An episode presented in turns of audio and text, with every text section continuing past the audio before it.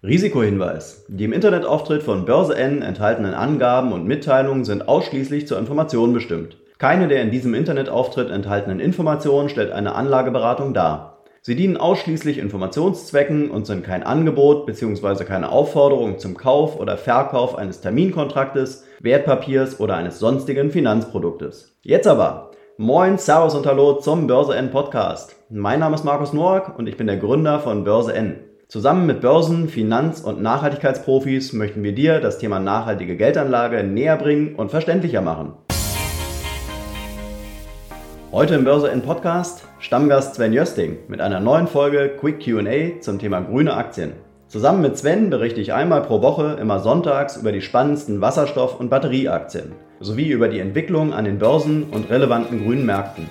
Von Ballard Power über Plug Power bis hin zu Tesla ist alles dabei, was die Anleger und Anlegerinnen wissen müssen, wenn sie ihr Kapital in grüne Aktien investieren möchten. Viel Spaß nun also mit einer weiteren Folge Quick QA Weekly Update zum Thema grüne Aktien. Ja, moin Sven. Grüß dich, Markus. Hallo. Guten Hallo. Morgen.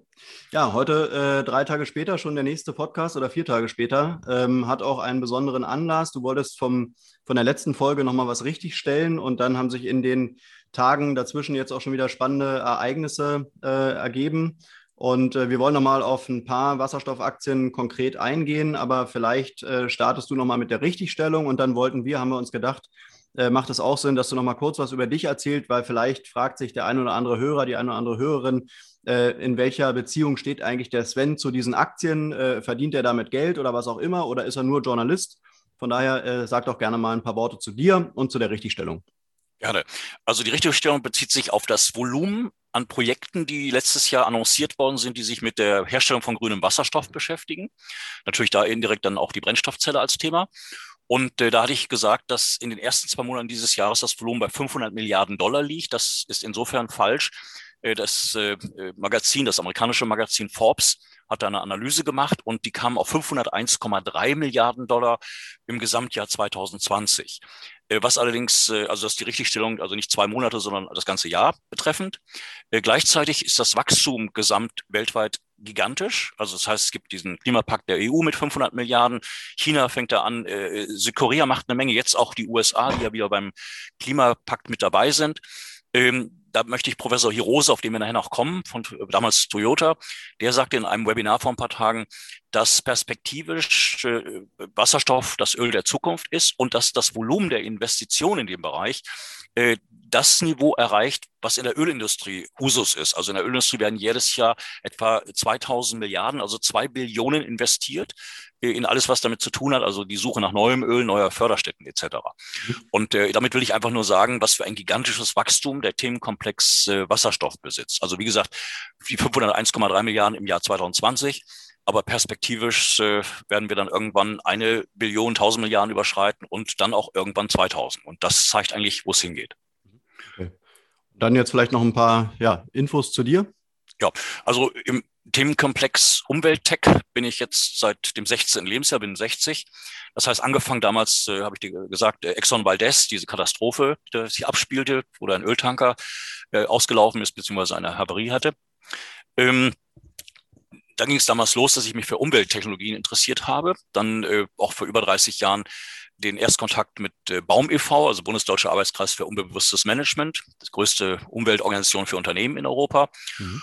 Und dann habe ich auch eine ganze Reihe von Firmen begleitet, die neue Technologien entwickelt haben, also wo es um Ressourceneinsparung geht, Verarbeitungswege von Abfallstoffen etc. Also das Themengebiet hat mich immer schon beschäftigt, nicht äh, ideologisch, sondern eben pragmatisch, Ökonomie mit Ökologie in einem sinnvollen Zusammenhang zu sehen. Mhm. Und dann bin ich äh, vor 20 Jahren auf den Themenkomplex Wasserstoff gekommen, als damals eine Euphorie gab. Äh, Firmen, die wir hier immer nennen, Baller zum Beispiel, die im Kurs damals explodiert ist, wo das aber alles noch nicht äh, äh aufging, weil damals gab es die regenerativen Energien in der Menge nicht äh, als Grundlage für die Produktion von Wasserstoff.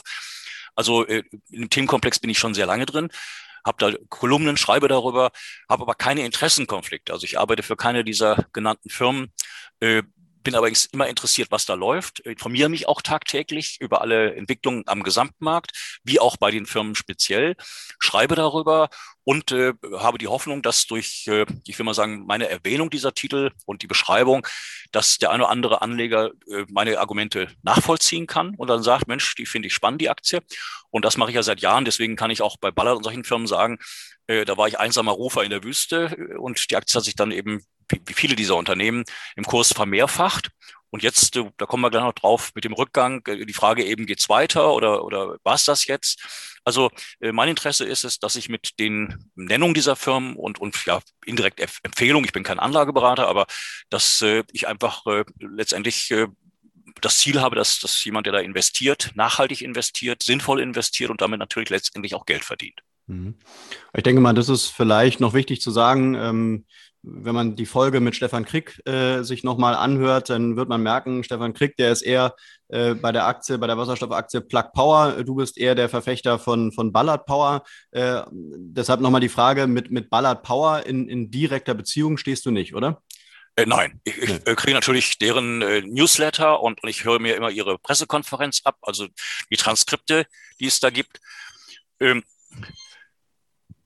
also, ähm, wo ich halt immer informiert bin, was da läuft. Ja. Aber in, in, einem Zusammenhang, in einem wirtschaftlichen Verhältnis äh, stehe ich da absolut nicht. Nein. Ich bin nur, äh, ich bin gut informiert über das Unternehmen, aber das sind alles Quellen, die jedem zugänglich sind. Ich glaube, gut informiert zu sein, das ist nicht verboten. Noch nicht. Ja. Das oh. sehe ich auch so. Okay, super. Ähm, die, ja, wir kommen zur ersten Frage und äh, die ist eigentlich wahrscheinlich auch für alle Wasserstoffaktien-Fans die wichtigste. Äh, gehen die Kursanbrüche bei den Wasserstoffaktien weiter?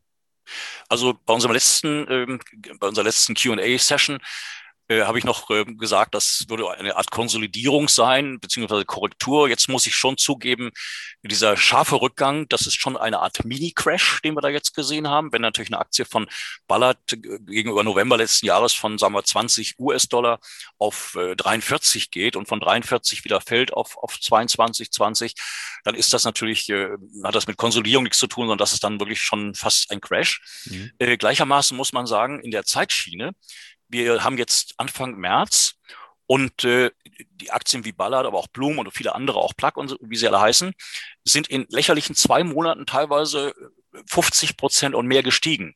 Das war ungesund. Jetzt, dass der ganze Gewinn wieder weg ist, nicht nur eine 50 Prozent Reaktion, das hat mich natürlich sehr überrascht.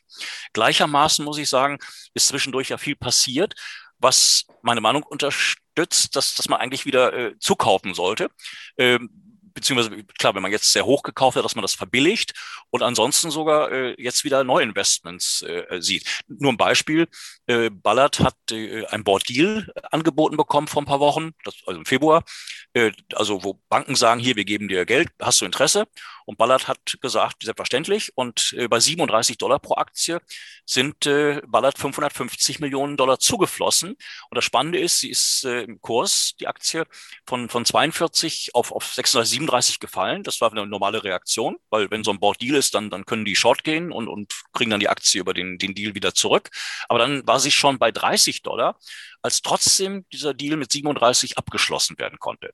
Und das ist für mich natürlich ein extrem positives Zeichen, dass diese Investoren, die da drin sind, mittel denken, strategisch denken und sagen, okay, jetzt ist die Aktie runter, aber wir glauben an die Story, wir wissen, was da passiert und, und wir gehen davon aus, dass die Aktie äh, nicht auf 37 wieder geht, sondern wesentlich darüber.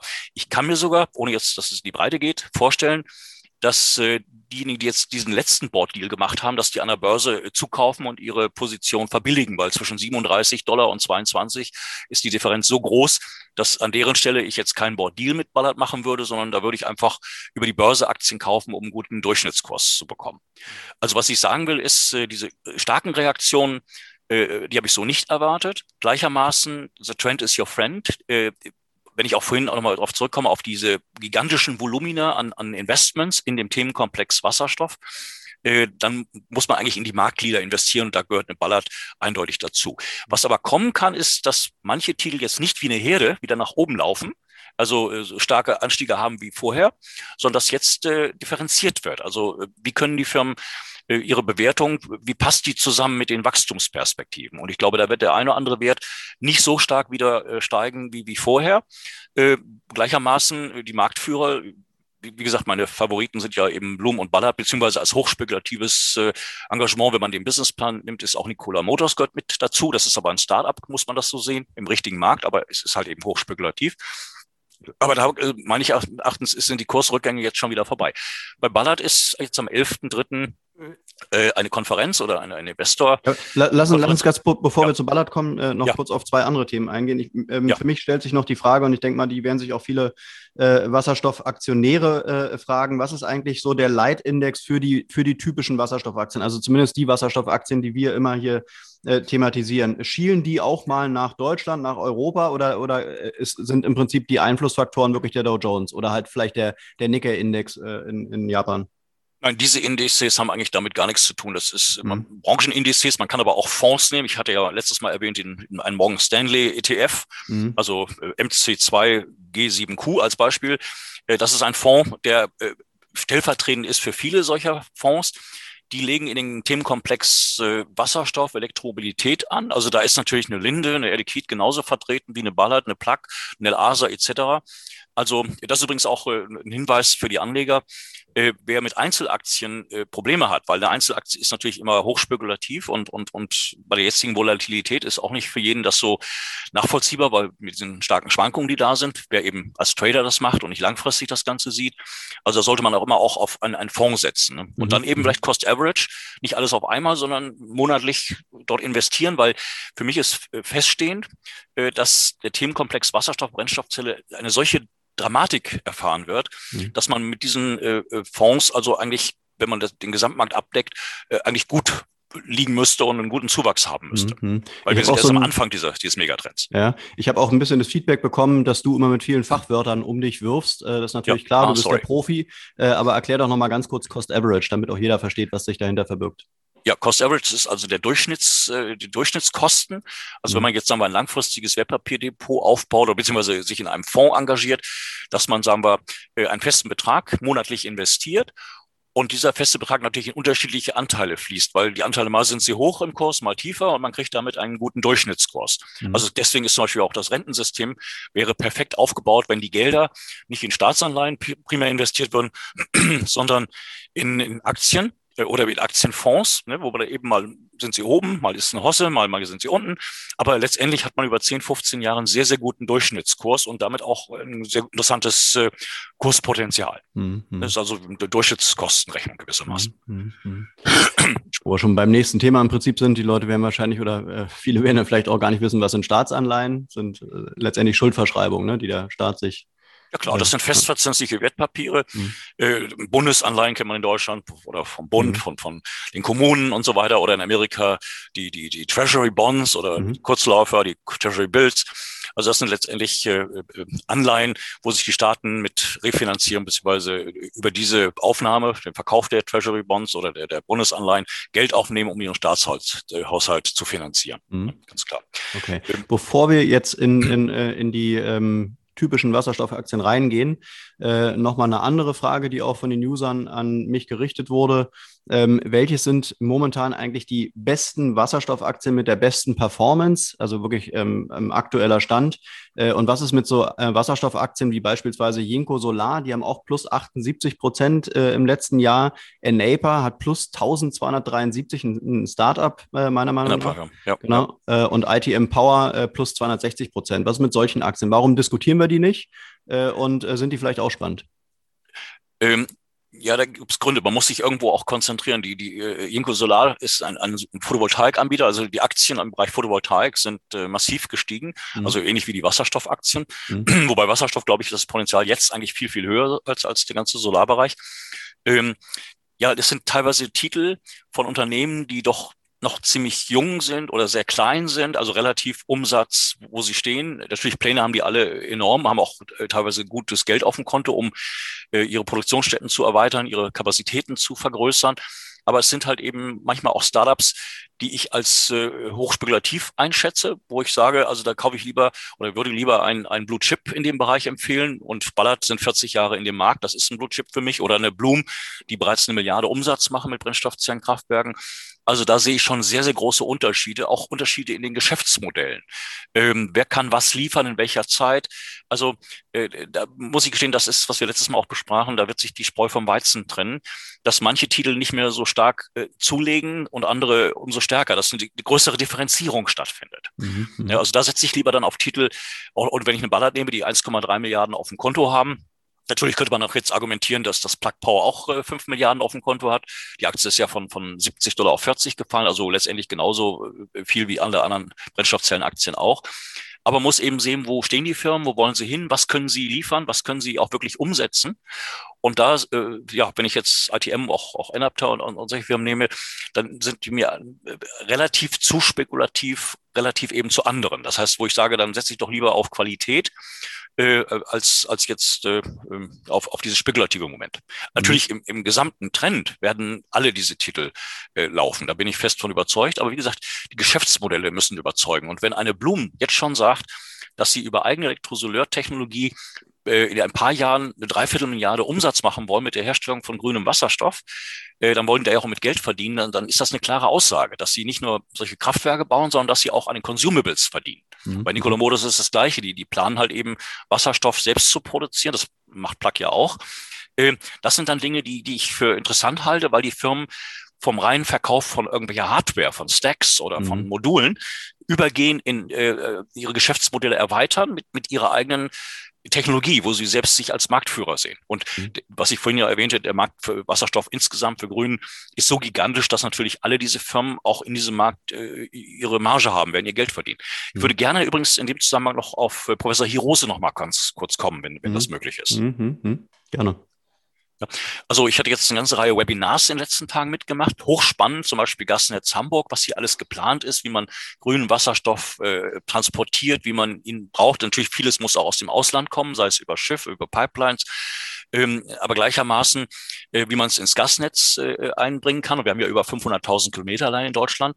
Also 30, 40 Prozent äh, grüner Wasserstoff als Anteil äh, ist da diskutiert worden. Äh, hochspannend war ein Vortrag von Professor Hirose.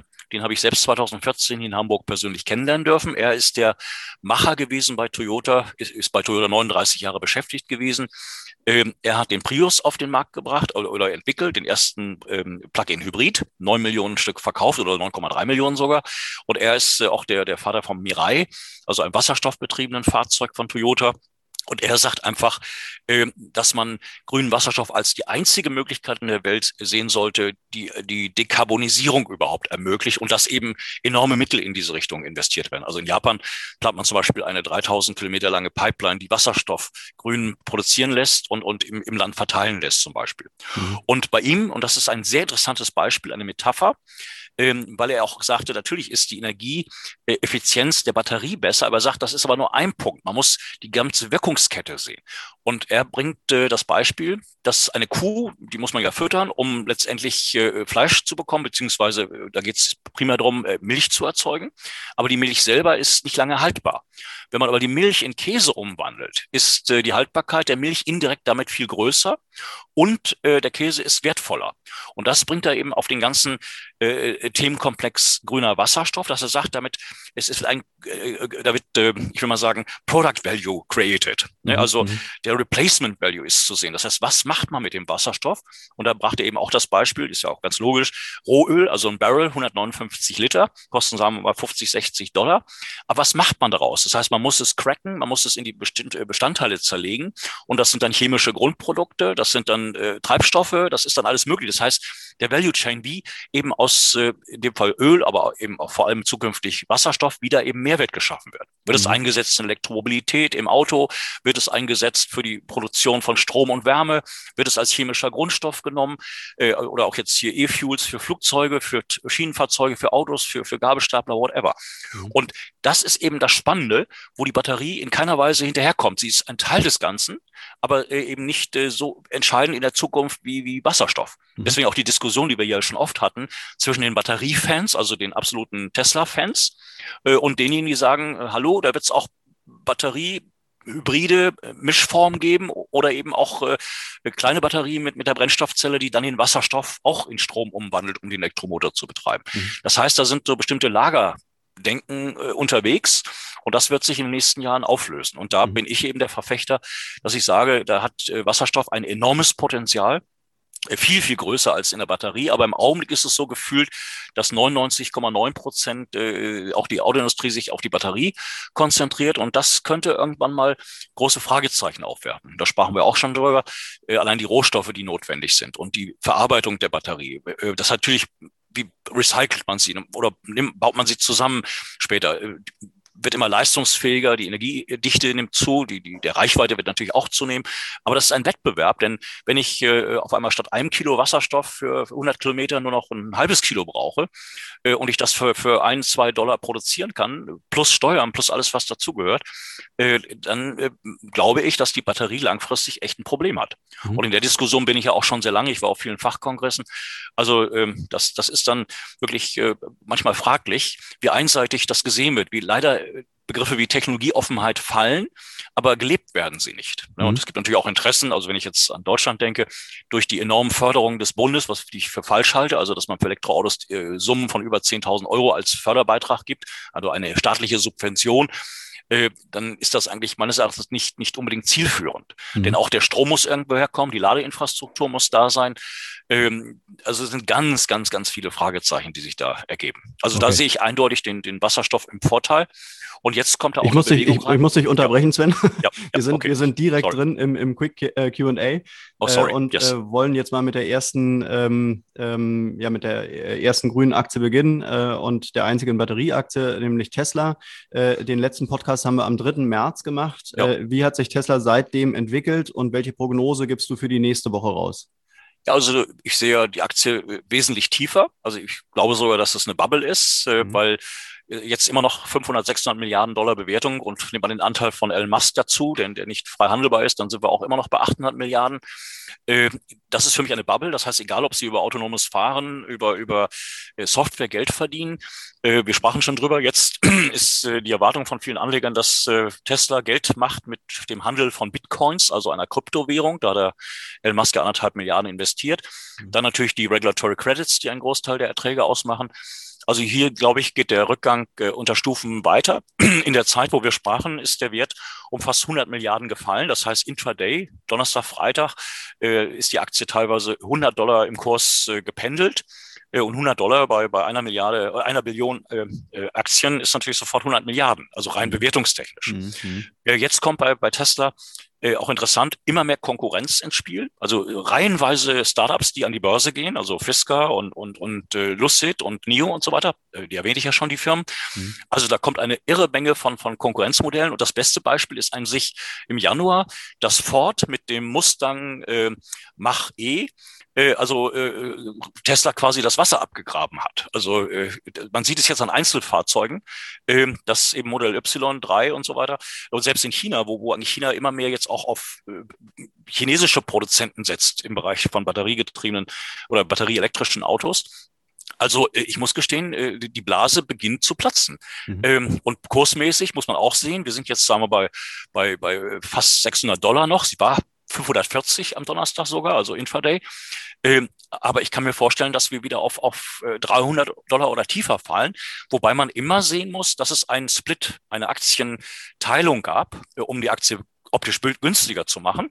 Äh, Im letzten Jahr im Verhältnis 5 zu 1. Das heißt, wenn wir heute von einem Kurs von 600 sprechen, ist das mal 5 3000 relativ zu 350, 400 Dollar Anfang 2020. Mhm. Also das Potenzial, was die Aktie nach oben gesehen hat, das sehe ich jetzt äh, quasi in der anderen Richtung. Okay, dann sind wir auch schon ratzfatz bei der ersten Wasserstoffaktie, nämlich Ballard Power. Ähm, vor einem, also auch da haben wir ja zuletzt äh, am 3. März miteinander gesprochen. Ähm, und ähm, ja, vor einem Jahr äh, stand die Aktie noch bei knapp 10 Euro, dann hat sie, mhm. war sie im Peak bei äh, rund 35 Euro und jetzt wieder bei 19 Euro. Äh, was würdest du sagen, wie wird die nächste Woche da weitergehen? Also ich bin sehr bullisch. Ich glaube, dass es ja eine massive Überreaktion gerade gewesen ist mit dem Kursrückgang. Da kann man natürlich jetzt spekulieren, ob das allgemeine Marktgeschichte ist. Es kann vielleicht auch sein, weil die ganzen Brennstoffzellenaktien sind alle sehr massiv gedrückt. Wir hatten Freitag einen festen, eine feste Börsentendenz in New York, aber die Brennstoffzellenaktien sind alle so drei, vier, fünf oder teilweise sogar sieben Prozent gefallen. Also vielleicht sind da auch Hedgefonds am Machen, die also die ganze Gruppe entweder short gehen, leer verkaufen oder künstlich drücken, um vielleicht für sich äh, günstige Einstiegskurse äh, zu schaffen. Denn viele Anleger sind verunsichert und der eine oder andere sagt, jetzt gehe ich raus, ist mir zu gefährlich oder zu volatil. Äh, also irgendwas ist da sicherlich. Äh, ich meine, jetzt blöd gesprochen, wenn eine Weichei äh, sich vielleicht von Aktien vom Baller trennt, ist natürlich, kann auch sein, dass, dass die raus sind, weil sie sagen, wir arbeiten zusammen, aber wir wollen da nicht, wir müssen nicht Aktionär sein. Kann alles sein. Also ich unterstelle das jetzt nicht. Ähm, aber ich denke, am 11. wird es News geben. Übrigens auch spannend ja mit Bloom, da habe ich schon erwähnt. Da ist Canaccord, hat er eine, eine Analystenkonferenz mit Fuel Cell Energy und Bloom, die werden gegeneinander verglichen. Ne? Also da verspreche ich mir auch ein bisschen was von. Also diese Kurse sind für mich eindeutig Kaufkurse. Mhm. Und man muss ja auch äh, sehen, die Kursrückgänge, die wir jetzt gehabt haben, das ist so gefühlt schwierig rüberzubringen bei manchen Anlegern.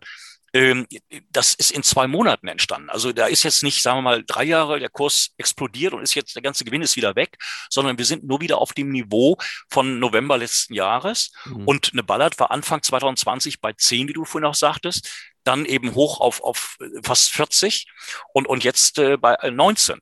Das heißt, äh, über ein Jahr, über zwölf Monate gesehen, ist die Aktie immer noch verdoppelt. Also mhm. äh, man muss da ein bisschen äh, Ruhe bewahren und es darf man sich nicht von solchen Schwankungen äh, beeinflussen lassen. Also mhm. wer mittel- bis langfristig in die Firma investiert, wird meines Erachtens einen guten Return on Investment haben, also eine gute Rendite erzielen können. Ich glaube auch, was, was viele Leute da falsch machen, ist, die sind jetzt eben äh, innerhalb der letzten zwölf Monate in die Aktie reingegangen, in, in welche Wasserstoffaktie auch immer. Diese haben sich ja alle äh, prächtig entwickelt. Äh, dann ging das ein paar Wochen bis ein paar Monate so weiter und auf einmal krachen die alle ein. Äh, ja. Und die Leute denken, was ist jetzt los? sind ja. sich aber gar nicht bewusst, dass sie eigentlich am Traden sind und gar nicht am, am mittel- oder langfristig anlegen. Und das wäre eigentlich das genau. Richtige. Ne? Also genau. das ist ein Denkfehler eigentlich. Ja, ich habe im H2-Magazin letzten Jahre ballert eigentlich in jeder Ausgabe bei zwei, drei Euro oder sogar Dollar empfohlen. Mhm. Äh, und man muss Zeit haben. Und, und wer da Zeit hat, hat in drei Jahren sein Geld ver, verachtfacht, verzehnfacht. So sieht so sieht's aus. Ich und glaube, was ganz ist, wichtig, was ja. übrigens noch ganz wichtig ist, die großen Fonds, die großen Kapitalsammelstellen. Also es gibt Unmengen von Interviews mit dem Vorstandschef von BlackRock zum Beispiel oder mhm. PIMCO oder anderen.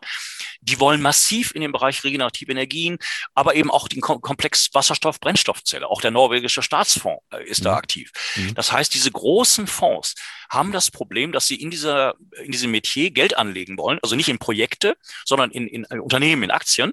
Und diese, äh, die, die gibt es nicht so viele. Das heißt also, wenn große Fonds jetzt da reingehen, das werden wir dann auch sehen, weil in Amerika gibt es Filings, das sind also äh, Informationen, dass das, wenn Fonds, sagen wir, eine bestimmte Beteiligung eingegangen sind bei einer Firma, dass das dann auch äh, veröffentlicht wird einmal im Monat. Mhm. Und ich kann mir vorstellen, dass der die Institutional Ownership bei einer Firma wie Ballard die war noch nicht so richtig hoch, aber durch die Board Deals der letzten Monate äh, meine ich, äh, kommen wir jetzt auch Richtung 50 Prozent, unabhängig von, den, den, von der Beteiligung von Weichei, äh, dass ich mir vorstellen kann, dass jetzt die, ich will mal sagen, die starken Hände dort äh, eine Bodenbildung reinbringen. Das heißt, äh, sich beteiligen bei Firmen wie, wie Ballard, Plum, aber auch natürlich Plug und anderen äh, und, und einfach einen Bodensatz reinbringen. Das heißt, Fonds, die dann eben nicht traden, sondern die sagen, wir, wir wollen da eine Position haben, wir müssen eine Milliarde da anlegen, also kaufen wir uns äh, ein paar Millionen Aktien vom Ballard, von den anderen auch und die lassen wir liegen. Also da mhm. traden wir nicht mit. Das mhm. wird immer mehr kommen. Das heißt, die, die Kleinanleger und, und Trader werden sukzessive abgelöst von den langfristig denkenden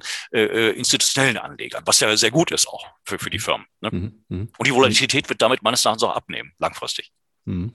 Okay. Also der Trend äh, steigt, aber eben nicht diese, diese Tagesschwankungen in dieser Größenordnung oder jetzt, äh, dass man eben so eine Aktie 30 Prozent verliert.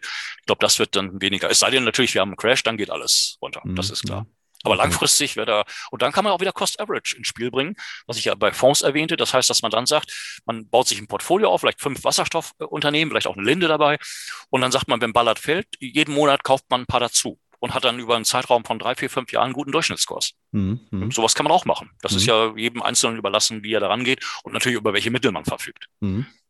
Okay, dann sind wir bei Plug Power. Äh, die stand vor einem Jahr noch bei rund 5 Euro, im Peak bei sagenhaften 60 Euro und ja. jetzt bei rund 33 Euro, was immer noch ein Plus von 717 Prozent, also aufs ganze Jahr ja, äh, ja. gesprochen, äh, entspricht. So muss man das auch sehen, ja. Genau. Äh, wie wird es da die nächste Woche weitergehen für Plug? Ja, da gab es ja jetzt äh, verschiedene Analysten. Die einen, die sagen, geht hoch wieder auf 65 Dollar, also das sind dann 55 Euro oder so. Äh, und die anderen sagen äh, von, von äh, Barclays hier, also eher 29 Dollar, das sind dann vielleicht so 23, also auch nochmal wieder 30, 40 Prozent tiefer, als wo wir aktuell sind. Das ist immer die Frage des Geschäftsmodells. Plug ist ja primär im Bereich Material Handling, also dass sie Gabelstapler umbauen, dass sie selber Wasserstoff produzieren wollen. Sie haben mehrere Kapitalerhöhungen gemacht also fünf Milliarden aufs Konto bekommen. Sie haben diese Optionsscheingeschichte äh, bereinigt, vielleicht noch nicht ganz, aber zum großen Teil, also mit Amazon und Walmart.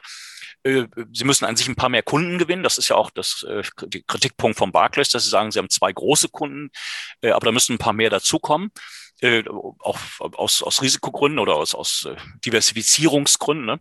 Ähm, also die Firma wird ihren Weg machen. Jetzt haben sie 20 Milliarden bewertet, also 30 Milliarden, wenn man die Optionsscheine berechnet. Das ist noch immer eine luftige Bewertung. Aber Plug hat eben sehr viele Fans und, und auch sehr viele, äh, äh ich will mal sagen, Follower. Äh, ich glaube, die Aktie wird auch wieder sich, sich gut entwickeln, jetzt nach dem Rückgang. Der, die Vorstände haben verkauft, einige bei, bei 20 Dollar, also viel tiefer als aktuell. Der Vorstandschef selber hat es richtig gemacht. Der hat äh, Aktien über 70 Dollar gegeben, also fast am höchst. Der hatte das beste Händchen äh, dafür. Ähm, bewerte ich ja immer, ne, Insider-Aktionen. Mhm. Äh, aber ich denke jetzt, äh, weil einfach so viele Follower da sind, weil auch äh, die Firma sich gut aufgestellt hat, äh, aber sie müssen halt eben in die Breite gehen. Und das wollen sie ja. Sie wollen ja fünf Standorte für die Wasserstoffproduktion machen. Da gab es eigentlich auch einen Kritikpunkt von dem Analysten bei Barclays, dass man eben sagt, äh, ob äh, diese Wasserstoffproduktion, grüner Wasserstoff, ob das nicht eher eine Sache ist, was die großen Gasehersteller, also wo die einfach stark sind, also Linde und Air Liquide und so. Mhm. Aber dass sie in die Richtung gehen, ist auf jeden Fall positiv. Und ich erwähnte ja, äh, aber natürlich äh, als Idee, also das darf wir bitte auch jetzt nicht, äh, äh ja, weiß ich, äh, ja, also, auslegen falsch auslegen. Mhm. Plug, an deren Stelle würde ich dann eine Milliarde in die Hand nehmen und würde mich bei Nikola Motors beteiligen. Mhm. Ne? Mhm. Weil dann mhm. sind sie raus aus dem Bereich, wo sie mit Renault eine Partnerschaft haben für Kleintransporter, ne, die dann mit Brennstoffzelle ausgerüstet werden sollen oder auch Gabelstapler, Material Handling Gerät, sondern dann könnten Sie eigentlich äh, über so eine Partnerschaft äh, ganz neu den Lkw-Markt adressieren. Mhm. Also ist natürlich eine fixe Idee von mir, aber ich stelle immer so Kombinationsmodelle an und über die Jahre oder fast so Jahrzehnte sind viele meiner Kombinationen aufgegangen. Also das, das ist jetzt klingt ein bisschen beweihräuchernd, also ein bisschen überheblich, aber äh, also manche Sachen sind einfach zu logisch, wer sich mit wem warum verbindet. Also wenn die CEOs dieser Unternehmen hier den Podcast hören, dann sind sie gut beraten, wolltest du damit sagen. Ja. Aber dann kriege ich wahrscheinlich eine Klage als Insider, ja. dass ich da etwas genannt hätte, was äh, da wäre eine, eine zeitliche Übereinstimmung. Also das darf natürlich nicht morgen passieren, ja. sondern in den nächsten zwölf äh, bis 24 Monaten. Okay. okay. Sorry. ja. Damit wir, damit wir jetzt nicht immer nur die gleichen Aktien besprechen, ähm, zum Abschluss noch zwei. Eine hast du gerade schon erwähnt, Linde, ähm, aber lass uns gerne noch mal kurz auf PowerCell Sweden eingehen. Hatten wir ja auch in den vergangenen Folgen Folgen schon immer mal wieder erwähnt, aber halt nie so, nie so direkt wie, wie eine Plug oder wie eine äh, Ballard Power. Äh, eine Power Cell Sweden stand vor einem Jahr noch bei knapp 12 Euro, im Peak dann bei 45 Euro und jetzt wieder bei rund 27 Euro. Was würdest du sagen, wie geht da die nächste Woche weiter? Ist für mich, also erstmal die Branche, wenn sie läuft, haben wir jetzt gesehen, wie eine Herde, alles geht hoch, alles geht runter. Das, denke ich, wird sich jetzt bald ändern. Ich halte PowerCell für völlig überteuert. Mhm. Das hängt damit zusammen, sie haben ja einen Deal mit, mit Bosch, die haben sich auch bei denen beteiligt und, und Lizenzfertigung von den Stacks und so. Aber wenn ich mir die, die Umsätze angucke, die, die Größenordnung des Unternehmens, also dann hat die Börse eigentlich das Unternehmen bewertet ist aktuell fair. Aber äh, meines Erachtens äh, Luft nach oben ist, ist ja sehe ich als begrenzter an, ich will es mal diplomatisch formulieren, als eben bei, bei äh, anderen, wie, wie auch selbst sogar Plug oder, oder Ballard oder Blum. Okay. Mhm. Okay. Dann äh, Linde, das denke ich mal, ist eine Aktie, ist jetzt für die kleinen Aktionäre vielleicht nicht so unbedingt gemacht, weil einfach der, der Kurs äh, einfach schon zu hoch ist. Äh, vor einem Jahr stand die noch knapp bei 131 Euro, im Peak dann bei 226 und jetzt wieder bei rund 207 Euro. Also das ist schon richtig Geld, da muss man schon ein bisschen in was investieren, damit man dann überhaupt mal zehn Aktien hat. Ähm, eine der wenigen Wasserstoffaktien, die nicht eingebrochen sind, das muss man auch dazu sagen. Äh, wie werden da die nächsten Tage weitergehen? Also für Linde bin ich ausgesprochen positiv, weil sie den Themenkomplex Wasserstoff, also den haben sie immer schon als Gashersteller, also grauen mhm. Wasserstoff, das mhm. ist ja immer ihr, also letztendlich äh, sind sie in dem Themenbereich äh, massiv drin, immer schon. Aber äh, Herr Reitzle als früherer Vorstandschef und, und, und Aufsichtsratsvorsitzender heute, äh, der ja auch die Fusion, ich glaube, mit, mit Praxair da durchgeführt hat, ähm, der setzt so massiv auf, auf grünen Wasserstoff. Ich, ich lese oft Interviews von ihm oder hier bei Steingart, bei dem Podcast ist er vor ein paar Wochen gewesen. Äh, da kann man auch im Handelsblatt, da konnte man vor ein paar Wochen ein sehr interessantes Interview von ihm lesen. Also er ist mega bullish für den Themenkomplex grüner Wasserstoff. Er kritisiert nur äh, die Regulatorik, gerade jetzt auch in Deutschland, dass das viel schneller gehen könnte alles, wenn, wenn die Politik da ein bisschen in die Gänge käme. Sie planen zwar vieles zu machen, aber es ist trotzdem immer noch äh, alles ein bisschen schwerfällig, so manche Entwicklungen da. Aber äh, Linde hat den Themenkomplex adressiert und jetzt nochmal auf Professor Hirose zurückzukommen, der also sagt, grüner Wasserstoff ist das Öl der Zukunft.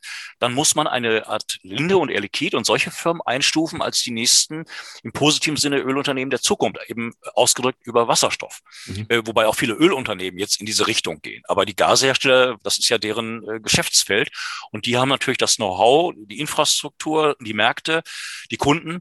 Also äh, äh so eine Firma gehört mit dazu. Also das ist ja natürlich ein Blue Chip, den man da hat. Und ich würde auch nicht jetzt von der Anzahl der Aktien, die man kaufen kann, ausdefinieren, sondern vom Anlagebetrag ausgehen weil äh, eine Aktie, die drei Dollar kostet oder 30 oder 300, es hängt ja immer damit zusammen, wie viele Aktien sind ausstehend, wie ist die gesamte Unternehmensbewertung, wie ist das Kurs-Gewinn-Verhältnis, das jetzige und das erwartete. Äh, dann natürlich auch Dinge, was wird ausgeschüttet, gibt es da schon eine Dividende. Also das sind alles Faktoren, wo ich jetzt äh, den Anlagebetrag als Basis nehmen würde. Also wer 50.000 Euro anlegen will äh, in Wasserstoff als Beispiel, der sollte also meines Erachtens schon 20 Prozent in, in Linde und Air Liquid, also jeweils 10 Prozent da investieren. Äh, um eben Blue Chips im Portfolio in Sachen Wasserstoff zu haben. Also du meinst auch, dass äh, also bei der, bei der Ölindustrie, da ist sozusagen schon eine kleine Transformation im Gange hin zu, hin zu Wasserstoff, ja?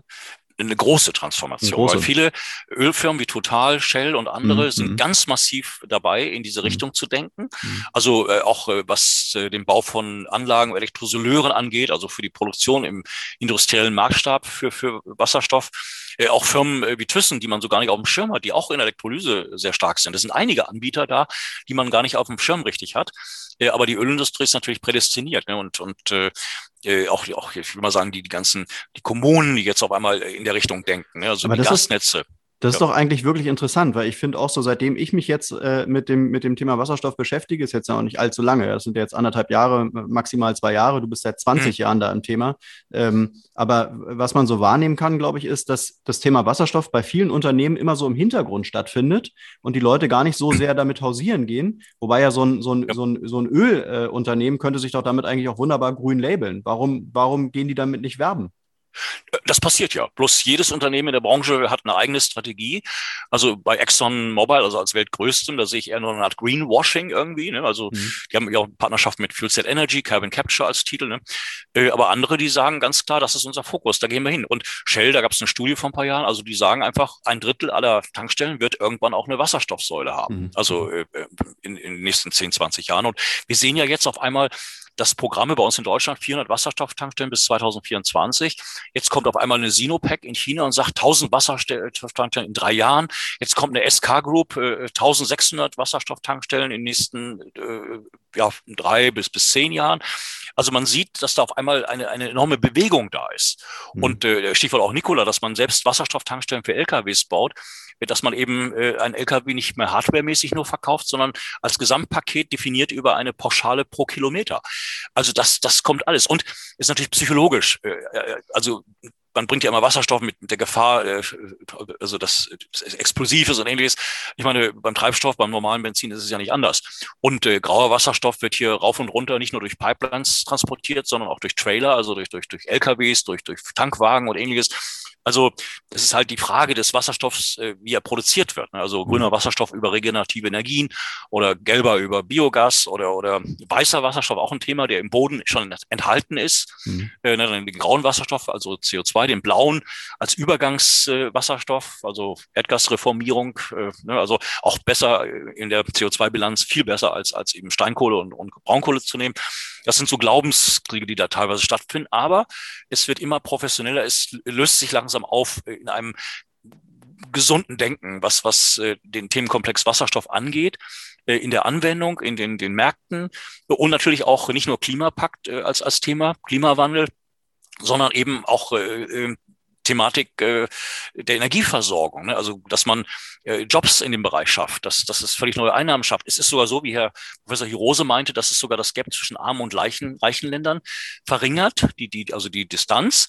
Äh, als Beispiel, wenn wir in Deutschland jetzt Geld in die Hand nehmen, statt uns hier alles mit Photovoltaik voll zu pflastern und Windrädern, sollten wir besser Geld in die Hand nehmen und in Spanien, in Griechenland, in Kroatien, äh, in Europa dort investieren mit unserem Know-how, äh, wo es Sinn macht, wo die Sonne äh, den ganzen Tag scheint, wo der Wind den ganzen Tag weht, dass wir vor Ort Geld in die Hand nehmen, dort den grünen Wasserstoff produzieren und ihn dann kaufen, erwerben oder zu uns leiten lassen. Mhm. Und dann haben die äh, Länder vor Ort Einnahmen und wir haben eine grüne Energie. Also es ist Win-Win. Wir, wir denken da manchmal zu äh, klein oder jetzt sagen wir nur Deutschland bezogen. Wir müssen europäisch denken und an nächster Stelle natürlich weltweit denken. Mhm. Und da ist leider, es dauert noch, aber es kommt, dass wir da größer denken müssen. Also ich glaube auch bei vielen Zweiflern, jetzt gerade mal, sagen wir mal, den, den, den Kleinaktionären, die sich jetzt eben diese Wasserstoffaktien gekauft haben äh, und jetzt äh, in den letzten Tagen da eben äh, stark äh, am Zweifeln waren, denen kann man vielleicht auch sagen, was jetzt so die Mittelfristigkeit und die Langfristigkeit dieser Aktien anbelangt, äh, könnte man auch mal ähm, erwähnen, dass beispielsweise Staaten äh, wie Saudi-Arabien mit Saudi Aramco da ja, ja, stark werden wollen, extrem reingehen. Ja. Äh, und die Leute sind ja im Prinzip, das sind ja keine Grünen, äh, sondern ja. das sind ja harte, äh, also wirklich äh, harte Finanziers, die da wirklich Kohle machen wollen. Ja, und die gehen ja, nicht aus Spaß da rein. Also wenn man solche Profis in Anführungszeichen schon hat, die auf das Thema setzen, dann kann ich als Kleinaktionär sagen, äh, so viel falsch kann ich ja da schon gar nicht mehr machen, wenn sogar die Big Player da reingehen. Mhm, das ist richtig, ja.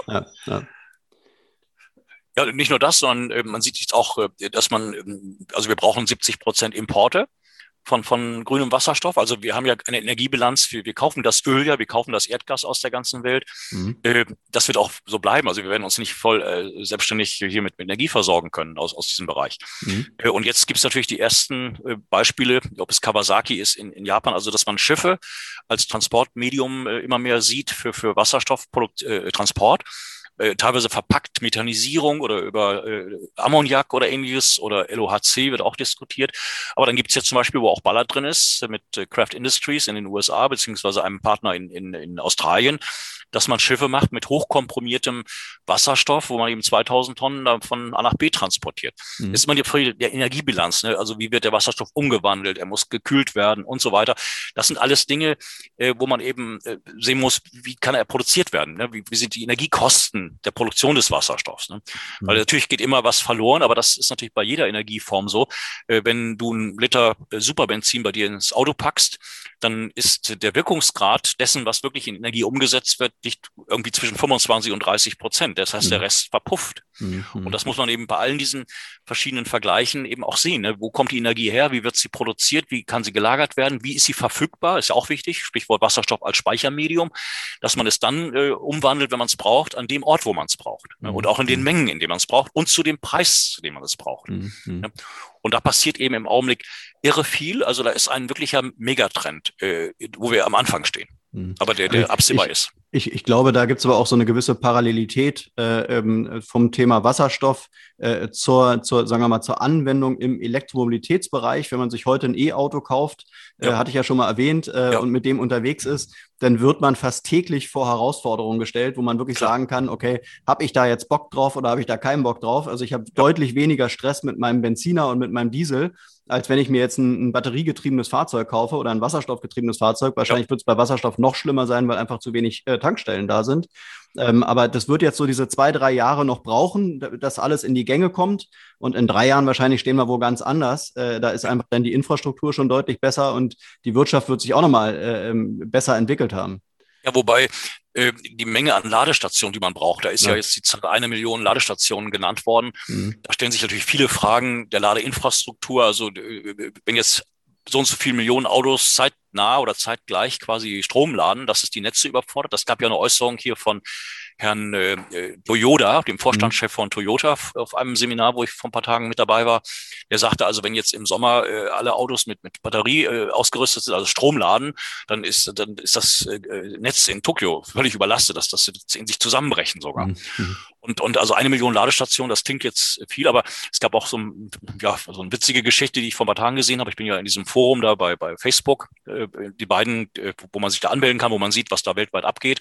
Und da ging es darum, dass in der Schweiz, da hatte sich ein, ein Autofahrer mit einem Batterieauto an eine Ladesäule gestellt und, und äh, hat gesagt, ach, das lasse ich jetzt einfach mal über Nacht da stehen, das Auto, und komme am nächsten Tag wieder. Eigentlich müsste er nach einer Stunde oder nach zwei wegfahren, ne, weil, weil dann ist, äh, muss die wieder frei sein für andere. Mhm. Und er ist stehen geblieben und hatte dann irgendwie für 30 Franken Strom geladen, aber für 250 Franken ein Strafmandat, weil er den Platz besetzt hat. Okay. Ja. Das heißt also, man muss auch sehen, die, der Platzbedarf für die Ladestation. Und da ist jetzt natürlich wieder Wasserstoff im Vorteil, weil äh, da müssen nicht neue Wasserstofftankstellen gebaut werden. Natürlich sicherlich die eine oder andere auch, die alles äh, bedienen lässt. Also vom Schiff, Schienenfahrzeug, LKW, Bus, äh, Fahrzeug, also Pkw etc.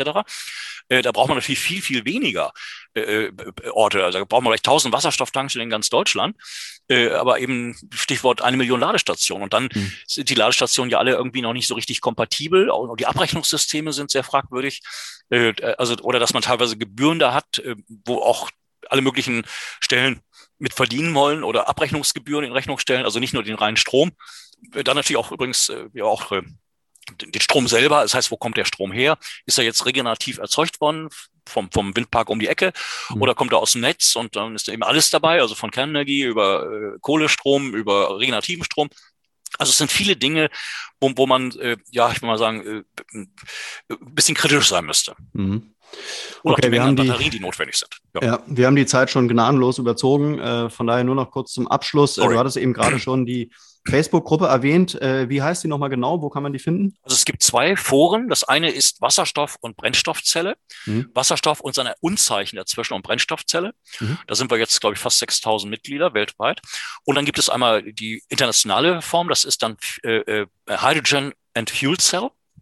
Und äh, da kommen jeden Tag 30, 40, 50 Teilnehmer dazu, viele interessierte Laien, weil äh, es wird immer gepostet, was sich gerade so aktuell tut. Und ich selber bin, sagen wir, in bummeligen 20, 30 Foren weltweit, die bestimmte Teilaspekte Wasserstoff- und Brennstoffzelle abdecken. Mhm. Also äh, da ist eine Fuel Cell Cars, gibt's eine oder und so weiter. Das heißt, da wird irre viel gepostet, was gerade in der Welt passiert. Also da werden Projekte beschrieben mit Wasserstoff, da werden technologische Durchbrüche, Brennstoffzellen technisch äh, beschrieben, äh, Joint Ventures. Also wenn man in diesem Forum ist, hat man einen mega Überblick, was in der Welt passiert. Mhm. Und da kann ich jedem empfehlen, äh, wobei ich hoffe nicht mehr als 50 am Tag, weil ich muss die ja immer genehmigen. Und mhm. also beziehungsweise da sind auch ein paar Leute dabei, die äh, also äh, absolute Fans der Batterie und Tesla sind, die dann auch manchmal ein bisschen sehr einseitig äh, äh, äh, vielleicht argumentieren, beziehungsweise ich will es mal härter formulieren, im falschen Forum sind. Mhm. Gibt es auch. Okay. Ähm, weil wenn, wenn ein Forum Wasserstoff heißt, dann hat das eben halt mit der Batterie nur bedingt zu tun. Mhm. Okay. Das war jetzt so ein Wink mit dem Zaunfall. Ja. Wunderbar, Sven. Ich würde sagen, hier machen wir einen Punkt. Äh, ich hm? danke dir für die Zeit und ja, wir hören uns dann in der nächsten Woche wieder, denn das war dieses Quick QA.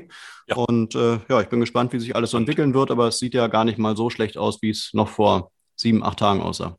Ja, man darf sich, wie gesagt, auch durch die Unsicherheit oder Kursrückgänge jetzt nicht kirre machen lassen.